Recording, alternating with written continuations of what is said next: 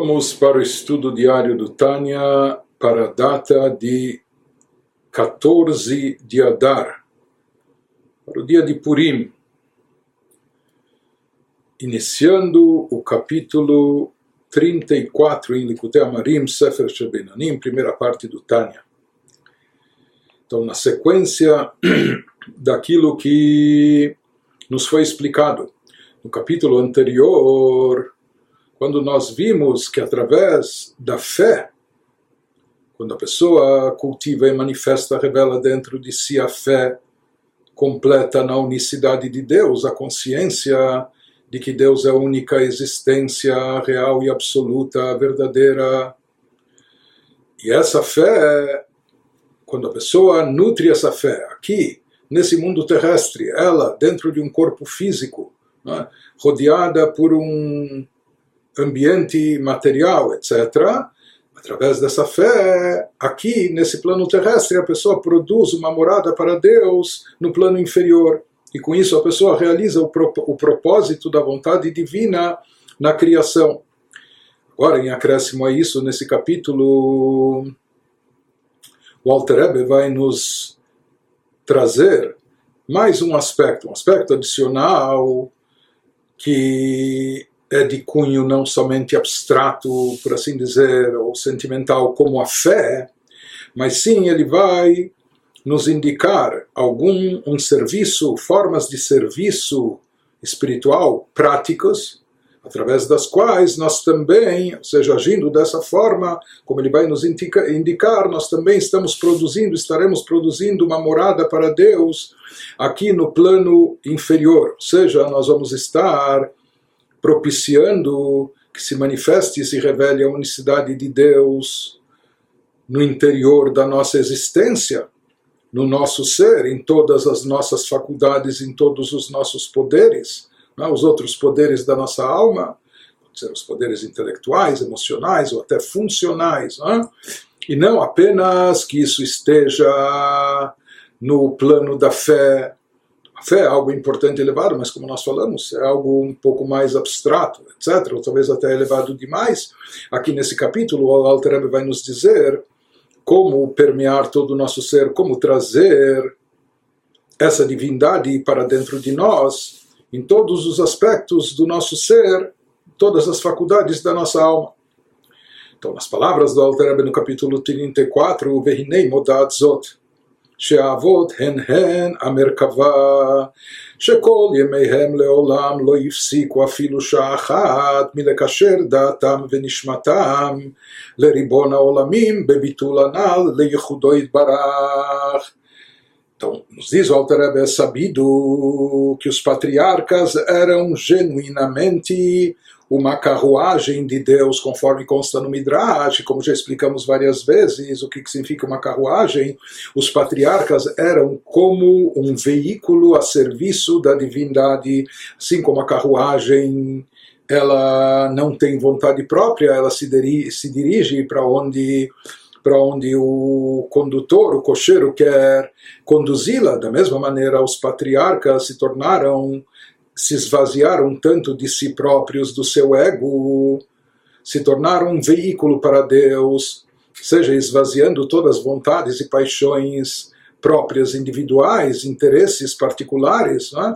estavam totalmente consagrados, dedicados à implementação da vontade divina. Por isso eles eram chamados de uma carruagem como um veículo para a divindade.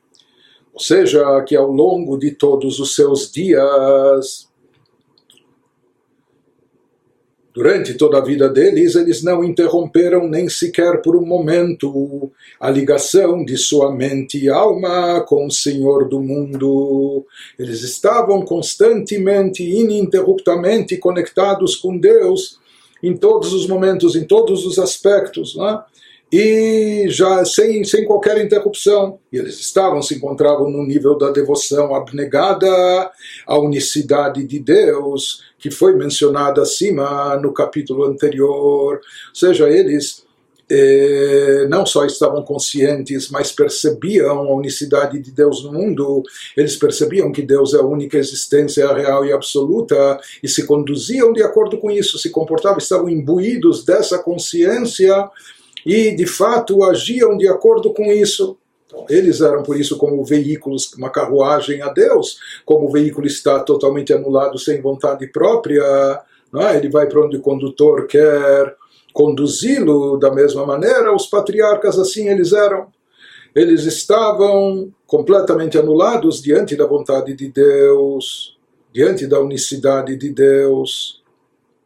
Isso era a sua percepção do mundo da existência. Em Nod Milvador, que não há nada, ninguém além de Deus, que Deus é a existência absoluta, única, etc. ואחריהם כל הנביאים, כל אחד לפי מדרגת נשמתו והשגתו. Continua, Alterabi nos diz, não apenas os patriarcas, mas também, além dos patriarcas, depois nós encontramos esse grau, talvez não na mesma intensidade, mas um grau de unificação com Deus em todos os profetas, cada qual tendo atingido nível elevado correspondente ao nível de sua alma e sua capacidade mental. Ou seja, já vimos que há pessoas que foram dotadas de uma alma mais elevada, com um potencial maior. Né? Então, aquilo que a pessoa vai obter e conquistar em termos espirituais, por um lado, depende também isso não é só da sua escolha, mas depende também da qualidade, do nível, da categoria da alma espiritual que ele possui, da sua alma divina, de onde ela é derivada, de que nível. E além disso, aqui também existe esse aspecto da capacidade mental da pessoa, ou seja, aquela pessoa que pode refletir e meditar mais sobre a grandeza de Deus, com isso ela pode atingir níveis mais elevados de espiritualidade através da sua meditação, através do seu entendimento. De qualquer maneira, ele nos diz que entre os profetas também encontramos que eles chegaram a esse nível de unificação com Deus, de anulação diante de Deus, cada um dentro do seu nível, dentro da sua categoria, porque qual era o papel dos profetas? Os profetas eram retransmissores da palavra de Deus, ou seja, aquilo que eles estavam falando através do, do dom da profecia, não era aquilo que eles pensavam, que eles achavam aquilo que era a sua ideia, mas sim se fala que Deus se expressava pelas bocas dos profetas, ou seja, Deus colocava na boca dos profetas a sua palavra, é? ou seja, aquilo que eles transmitiam e expressavam era a palavra de Deus que passava pelas suas bocas. E quando isso ocorre, somente quando a pessoa se esvaziou de si própria, quando a pessoa deixou de lado a si mesma, é? então ela pode se tornar um conduto, ela pode se tornar um transmissor da palavra divina, mas isso ocorre apenas quando ela anulou a sua a sua vontade, a sua opinião, o seu interesse, a sua existência diante de Deus, se tornando uma carruagem, um veículo para ele. Se fala que isso ocorre quando a pessoa. Eh, essa revelação ocorre quando a pessoa capta essa unicidade de Deus, ou seja, quando ela percebe, e assim percebiam e vivenciavam também os patriarcas e também os profetas, que não há nada e ninguém além dele, portanto a pessoa eh, se autoanula, né, deixa de lado o seu ego, então, esse fenômeno ocorria com os profetas, e dessa maneira, cada um, de acordo com o nível da sua alma ou sua capacidade intelectual, eles também conseguiam profetizar. O Madrigat, Moshe Rabbeinu alav shalom hi העולה על כולנה, שאמרו עליו שכינה מדברת מתוך גרונו של משה. E o nível de Moshe, nosso mestre de abençoada memória, supera o de todos eles. Ou seja, ele era o maior de todos os profetas, supera todos os profetas e supera também os patriarcas. De modo que disseram a seu respeito que o nível de anulação, de autoanulação, que Moshe Rabbeinu conseguiu, se conseguiu tornar uma carruagem, um veículo para a vontade divina, estando tão anulado diante de Deus, a tal ponto que se diz, assim falam os nossos sábios, assim é trazido no Zohar, que a Shekhinah, a presença divina, fala da garganta de Moshe, que tudo que Moshe falava em qualquer momento, em qualquer instante, não só em momentos de profecia, etc., mas se diz que Moshe, o que saía da sua boca não eram palavras próprias, porque sempre a Shekhinah era a presença divina se manifestando, falando da garganta de Moshe. É? Então, aquilo que Moshe expressava era a palavra de Deus, sempre constantemente, dado o nível de anulação que ele conseguiu, dado o nível de percepção da unicidade de Deus no mundo. Então, esse nível de anulação obtido por Moshe supera o de todos os outros. qualquer maneira, continua o Alter nos diz, esse nível obtido por Moshe foi vivenciado rapidamente, temporariamente por todos os judeus da sua época. ומעין זה זכו ישראל במעמד הר סיני רק שלא יכלו לסבול כמאמר רבותינו ז"ל שעל כל דיבור פרחה נשמתן כולי שהוא עניין ביטול במציאות הנ"ל. Se diz que junto ao Monte Sinai Sete semanas depois do êxodo, os israelitas foram dignos de ter um vislumbre desse nível de profecia mosaica como Moshe tinha regularmente. Só que essa revelação divina era tão intensa, por isso todos os judeus não puderam suportá-lo esse nível de revelação, seja, isso trazia um transe espiritual tão forte e tão intenso que não puderam suportar, como ensinaram os nossos sábios de abençoada memória, quando eles nos dizem no Talmud que a cada proferimento divino, quando Deus ia pronunciando os mandamentos, suas almas, como saíam voando, como as almas se desprendiam do corpo, eles desfaleciam. Não é? Sendo tal partida da alma, o que, que isso representa, o que, que os nossos sábios estavam querendo dizer, que com essa revelação divina tão intensa ocorria a extinção completa da identidade individual. Eles se anulavam por completo, de tal forma que perdiam completamente sua identidade individual. Isso significa que as almas saíam voando dos corpos. Isso que acaba de ser descrito em referência a Moshe, em outras palavras, eles atingiram esse nível de anulação total e absoluta diante de Deus na hora da outorga da Torá, dos Dez Mandamentos, na revelação do Monte Sinai, similar ao de Moshe, só que simplesmente eles não resistiam a esse nível, a tamanha revelação. Portanto, aqui ele nos traz que essa revelação divina, quando a, a criatura capta a unicidade de Deus, isso causa, provoca, isso traz, em decorrência disso, dessa experiência, uma anulação completa da sua existência, da criatura, da sua individualidade, não necessário dizer do seu ego, etc. Então, algo semelhante que os patriarcas e os profetas haviam eh, obtido e conquistado, todos os judeus vivenciaram momentaneamente algo assim na hora da entrega da Torá. Porém, como dissemos, não, como diz o Midrash, não resistiram. De qualquer maneira, ele nos diz, ולכן מיד אמר להם לעשות לו משכן, ובו קודשי הקודשים להשראת שכינתו, שהוא גילוי ייחודו יתברך, כמו שהתבהר לקמן. Portanto, uma vez que os israelitas no Monte Sinai não conseguiram, eh, chegaram, se elevaram até esse nível, vivenciaram, experimentaram essa vivência intensa de unificação com a divindade, de anulação diante de Deus, etc. Porém, não conseguiam manter-se nesse estado. Né? Vivenciaram, experimentaram por algum momento, mas outra coisa era manter-se nesse estado, e isso não conseguiram. Por isso, logo após o evento do Sinai, logo após a revelação no Sinai, Deus lhes disse ao povo de Israel, aos judeus, que fizessem uma outra estrutura na qual tal revelação pudesse ser manifesta. Ou seja, o que, que nós estamos vendo aqui, o que, que o Altareba está nos elaborando nesse capítulo 34, ele está nos dizendo aqui como ocorre, como pode ocorrer a fusão, que aparentemente parece tão impossível, a fusão da criatura com o Criador, a conexão e a ligação máxima entre a criatura mortal ser humano de carne e osso mortal, finito, limitado, com Deus, o Criador, todo-poderoso, infinito e ilimitado.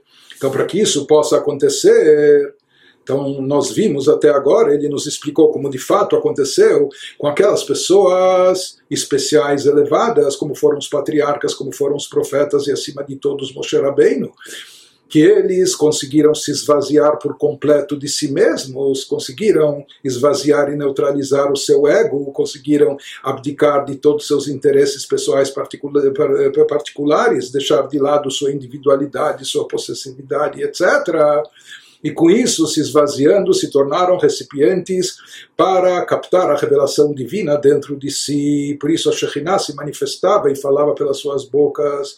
No caso de Moshe, constantemente era a palavra de Deus que estava na sua garganta. Mas isso através do quê? Que eles se esvaziaram e com isso chegaram à percepção da unicidade de Deus e que não há nada mais além dele. Né? Esse é o objetivo ideal de toda criatura. Tá? Toda criatura deveria chegar, eh, eventualmente, seria ótimo se chegasse a esse nível de anulação, de percepção da divindade aqui, mesmo estando nesse plano terrestre, com isso criando habitação para Deus no plano inferior.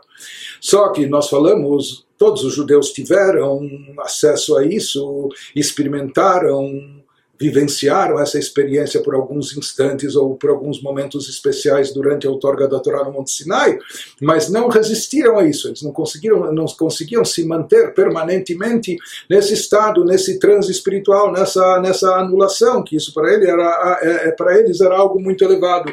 Mas como Deus queria e ele deseja que haja aqui uma conexão entre o Criador e a criatura, que a Shekhinah, que a presença divina possa estar manifesta, possa estar revelada aqui nesse plano inferior, acessível às criaturas e de forma que possam se conectar a Deus. Por isso, vendo e percebendo que os Yehudim não estavam prontos e preparados para captar e absorver essa revelação de forma contínua o que, que Deus ordena depois da entrega do Monte, depois da entrega da Torá no Monte Sinai, que se construa um santuário, ou seja, que isso vai ser a forma e a maneira de trazer e de manter a revelação divina, a Shekhinah, a presença divina de forma manifesta, revelada aqui embaixo no plano terrestre de maneira que todos os Yehudim, mesmo aquelas pessoas que não, não, não, estão naquele nível espiritual, não conseguem se manter nesse plano tão elevado,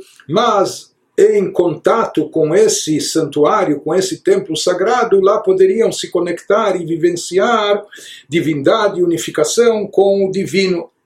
Então, isso que ele nos diz que imediatamente foram ordenados miad amar lehem lasot lo mishkan o ubo kotshei kodashim leashrat shchinato sheu gilu yichudo itbarach Moshe itber lekaman por isso logo depois dessa experiência da revelação divina no Monte Sinai Deus ordena aos Yehudim erguer o tabernáculo no interior do qual haveria aquele recinto mais especial. Todo o tabernáculo é sagrado, mas aquele recinto especial chamado Santo dos Santos, onde era depositada a arca sagrada, etc. Então, lá haveria uma revelação divina elevada e constante.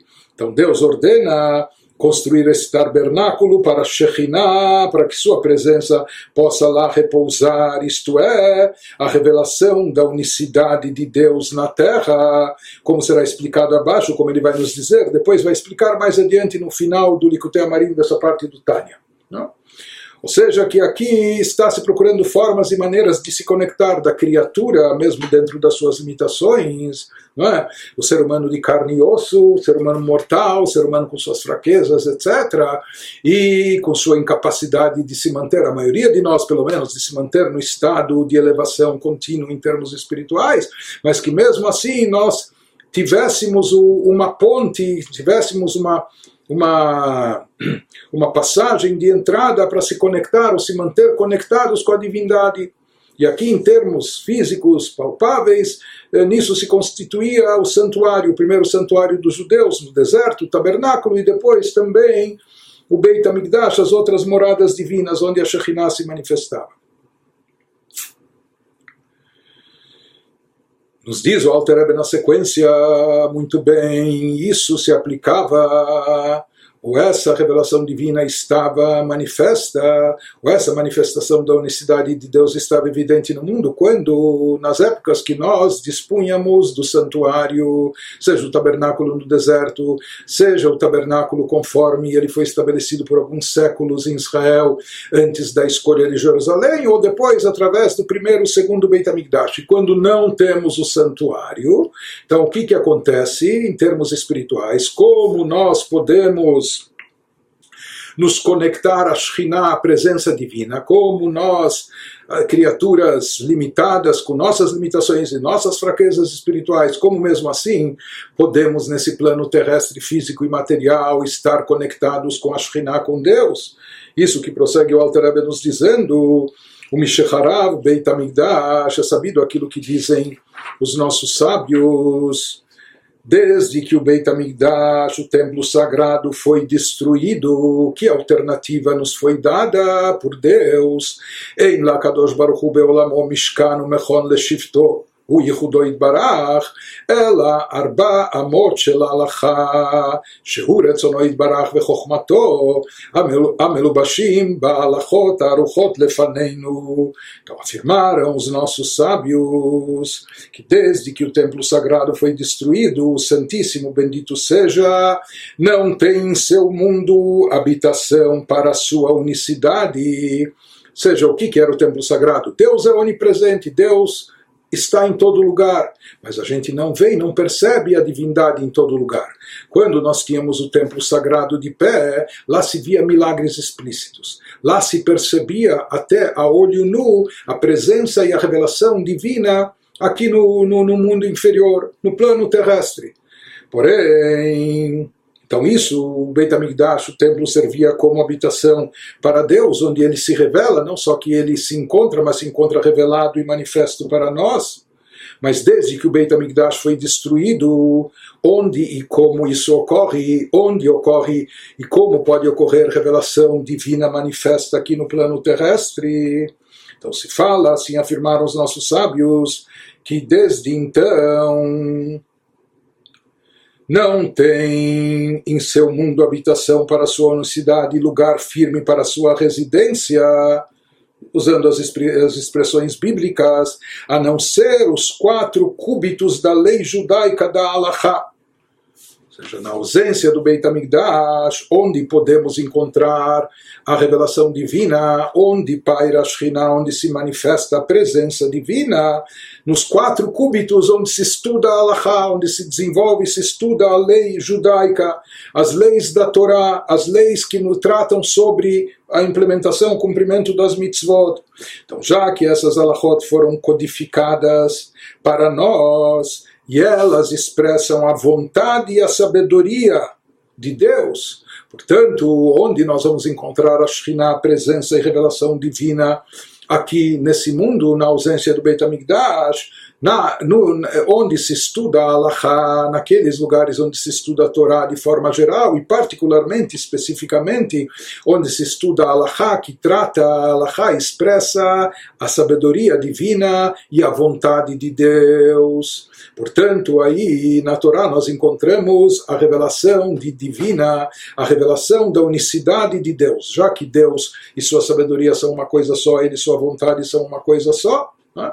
Então, quando nós nos dedicamos à Torá, com isso se fala que o conceito da unicidade de Deus se faz presente dentro de nós, não só em forma de emuná, não só em forma de fé, porque fé é algo suprarracional, algo transcendental, mais espiritual, mais abstrato, mas no momento que nós estudamos Torá, nós ativamos nosso intelecto, nós nos envolvemos com o nosso lado racional para entender e se aprofundar nas alahot, etc.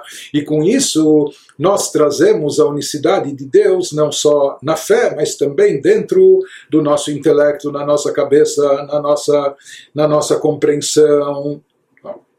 Então ele nos diz, aí se revela essa unicidade de Deus também no nosso plano intelectual, não só na fé, na, na fé abstrata. Por isso, ele nos fala, continua o Rebbe Velachem, אחר שיעמיק אדם מחשבתו בעניין ביטול הנ"ל כפי יכולתו, זאת ישיב ליבו. Por isso, portanto, depois de refletir por, eh, profundamente até o máximo da sua capacidade sobre a ideia acima, aquilo que a gente desenvolveu e explicou no início do, do capítulo, ou seja, que para a pessoa se tornar um recipiente para captar a divindade, ele precisa se anular para Deus, e ele precisa com isso se envolver com a divindade, distinguir sua identidade separada por meio da consciência da unicidade de Deus. Né? Então ele nos fala, é, os patriarcas conseguiram isso, os profetas chegaram a isso, Moshe bem, né? mas nós nós vemos que é um pouco mais difícil, como era difícil para todos os judeus também, no, monte, no sopé do Monte Sinai.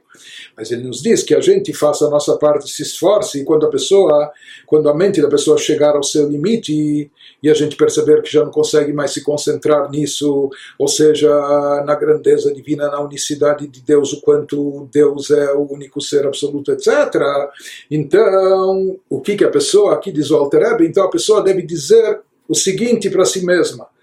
É, ele fala que a pessoa diga o seguinte ao seu coração.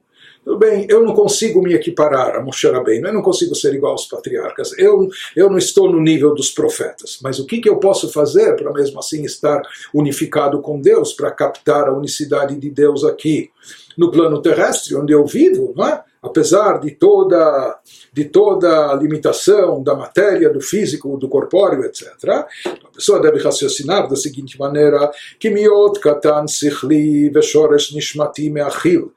להיות מרכבה ומשכן לייחודו יתברך באמת לאמיתו, מאחר דלית מחשבה דילי, תפיסה ומשגת בו יתברך כלל וכלל, שום השגה בעולם ולא שמץ מיניו מהשגת אבות ונביאים. Dado, primeiro a pessoa deve se conscientizar e admitir a sua limitação espiritual. Dado que minha mente, e às vezes não é só espiritual, mas até a intelectual, dado que minha mente e a raiz da minha alma são inadequadas, a capacitação delas é, é limitada, é pequena, são inadequadas demais para se tornarem uma carruagem é, ou seja, eu não tenho toda, toda essa compreensão de divindade ou toda essa fé ou anulação diante de Deus para ser um veículo para a divindade completamente anulado, como foram os patriarcas, os profetas, etc. É? Então eu não tenho essa capacidade ou mesmo eu também não consigo erguer um santuário dentro de mim, eu sozinho, não é? ou ser um tabernáculo genuíno e consistente da unicidade de Deus, não sendo a minha mente capaz de captar e entender Deus de maneira alguma. É? Ou seja, eu sou mais limitado, eu não consigo captar divindade a tal ponto como essas, eh, como essas pessoas espiritualmente elevadas. E eu não consigo com nenhum sistema do pensamento do mundo, nem sequer uma partícula do que foi apreendido pelos patriarcas e pelos profetas. Né? Quando a pessoa se conscientiza da sua limitação, então o que resta a ela? Então, nós vamos dizer, tudo bem, a pessoa percebe que, igual os patriarcas, ela não consegue ser, igual os profetas, ele não consegue se tornar. Portanto, o que significa que ele não consegue chegar a esse nível de anulação?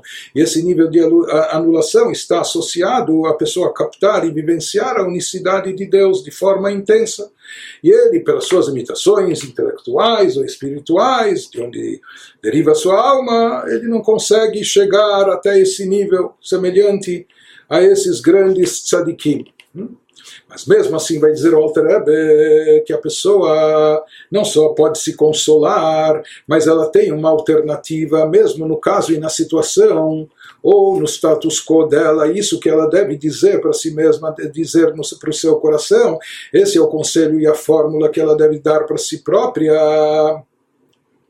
porque na realidade ele pode, sendo realista, ele pode, ele vai saber que se, se, até mesmo os judeus liderados por Moshe na sua geração no Monte Sinai não foram capazes de se manter nesse estado de anulação tão elevado e por isso foi dada uma alternativa para eles em forma da construção do tabernáculo. E o que representa o tabernáculo hoje para nós? O que é o santuário na ausência física do Beit HaMikdash? Nós falamos são os quatro cúbitos, os quatro passos, os quatro, uh, os quatro meio metros em torno de quem está estudando a Allahá. O raciocínio da pessoa aqui deve ser o seguinte: a pessoa pensa que, da mesma maneira, não somente eu sou limitado na minha capacidade de entendimento divino, de compreensão ou de captação de espiritualidade, ou na minha capacidade espiritual de se anular para Deus, anular meu ego, minha individualidade, me equiparando aos patriarcas, etc. Mas ele diz: não é somente eu, não sou apenas eu.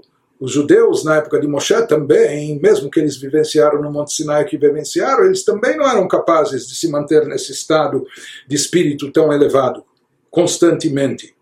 Deus deu a eles uma, uma alternativa e falou: sabe o que? Eu vou dar para vocês uma forma de vocês estarem vinculados de maneira palpável aqui no plano terrestre com a Shekhinah, com a revelação divina, isso através do tabernáculo e os serviços, os cultos que eram feitos no santuário. Ah, mas hoje, já há quase dois mil anos, nós não dispomos do santuário, nem do tabernáculo, nem do Beit HaMikdash, do templo sagrado, mas nós vimos o que os nossos sábios afirmaram, que na ausência do santuário, onde paira a onde repousa a presença divina, onde ela se revela e se manifesta, onde se estuda a Torá, e particularmente onde se aprofunda-se na Allahá, nas leis judaicas que expressam a sabedoria e a vontade de Deus. Portanto, se é assim, essa alternativa, essa sim é próxima de mim, é acessível. Essa alternativa ela é facilitadora para mim, portanto eu devo aproveitá-la. Então, isso que prossegue o Alter Ebe nos dizendo, Ilezot eselo mishkanu mechon leshifto, הוא העסק בתלמוד תורה כפי הפנאי שלי בקביעות עתים ביום ובלילה כדת הניתנה לכל אחד ואחד בהלכות תלמוד תורה וכמאמר רבותינו ז"ל אפילו, אפילו פרק אחד שחרית וכולי então isso é o que a pessoa deve dizer para si mesma, isso que ela deve dizer para o seu coração, não abdique, não renuncie, não desista. Não é que se você não consegue chegar no mesmo nível dos patriarcas ou de Moshe Rabbeinu, dos profetas, não é por isso que você deve se desestimular, porque os judeus na geração de Moshe tampouco chegaram a esse nível. Tampouco podiam manter esse nível de espiritualidade tão elevado. Por isso, Deus ofereceu a eles a alternativa do tabernáculo. Se hoje nós não temos o tabernáculo, mas nós temos o cantinho onde se estuda a Torá, onde se pode estudar a Torá, onde se pode se aprofundar na Allahá.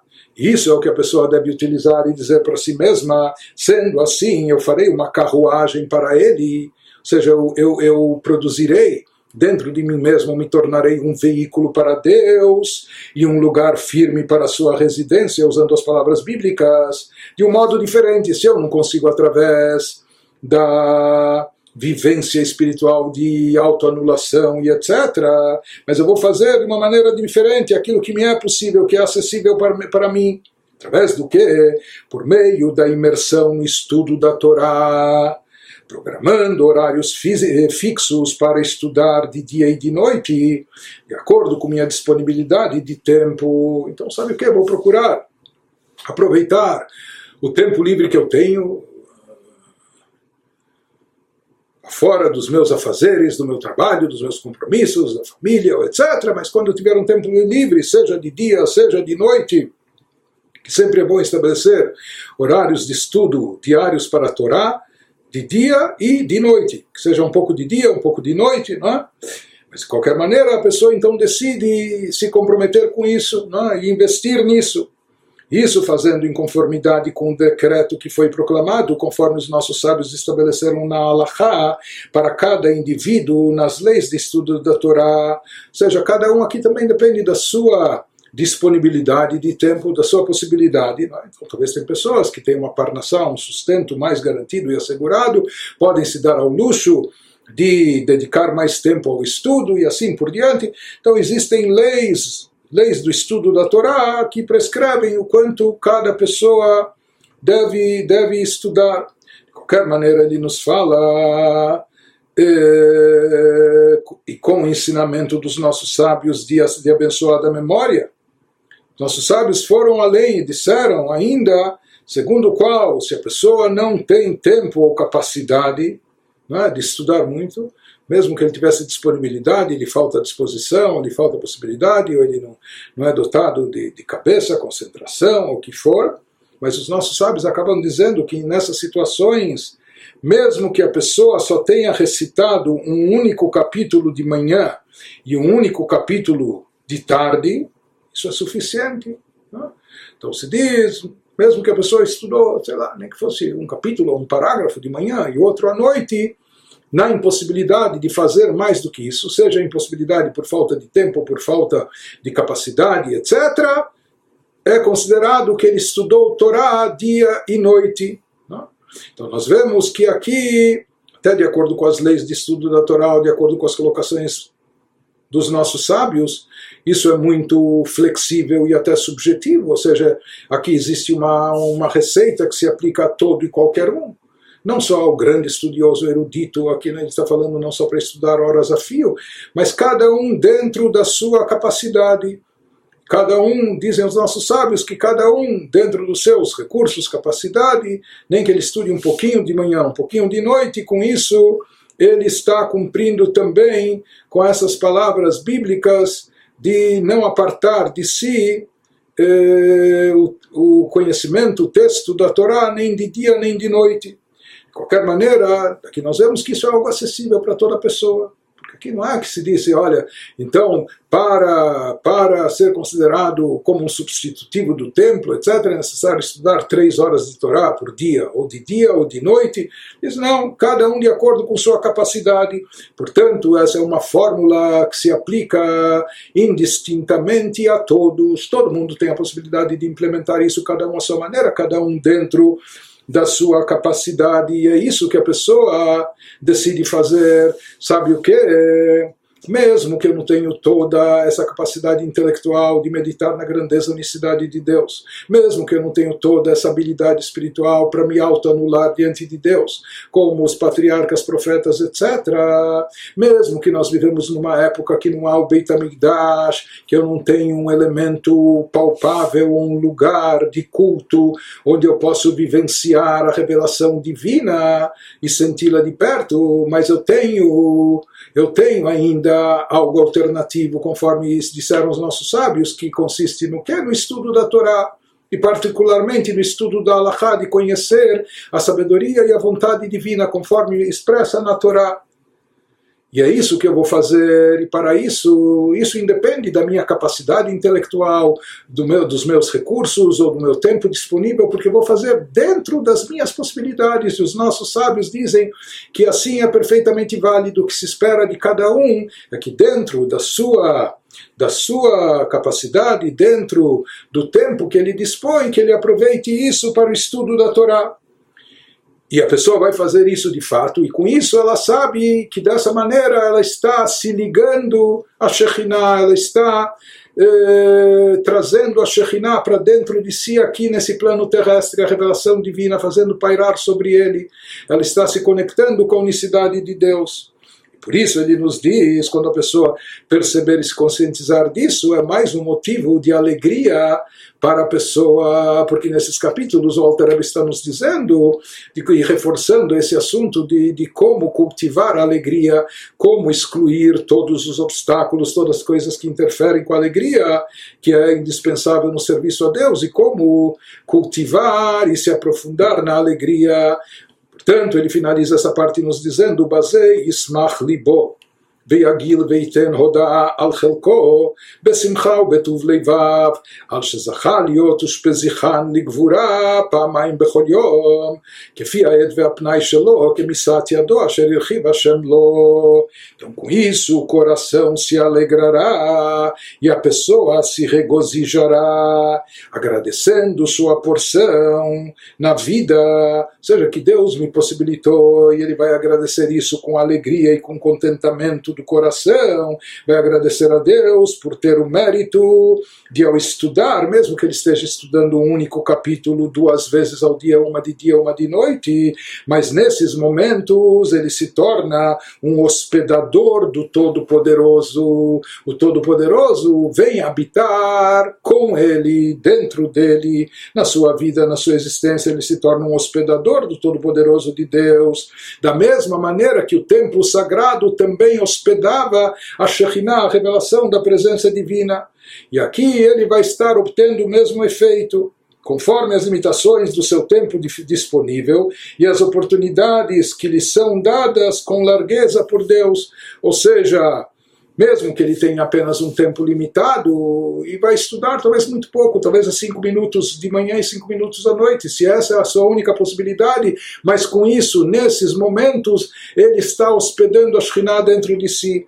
Posteriormente, se Deus vai lhe dar mais recursos, condições ou mais tempo com largueza, então ele vai estabelecer eh, horários de estudo mais extensos, mas o, o, principal é que nesses momentos ele está hospedando a Shekhinah, a revelação divina, aqui no plano terrestre, dentro do próprio ser e criatura, dentro do seu próprio ser e criatura, e essa presença divina está, eh, está se manifestando, está presente dentro dele, não só no aspecto de fé suprarracional, transcendental, espiritual, né, que às vezes também pode ser até um pouco vago, mas mais do que isso, essa residência divina dentro da pessoa está presente não só na sua fé, mas também no seu intelecto.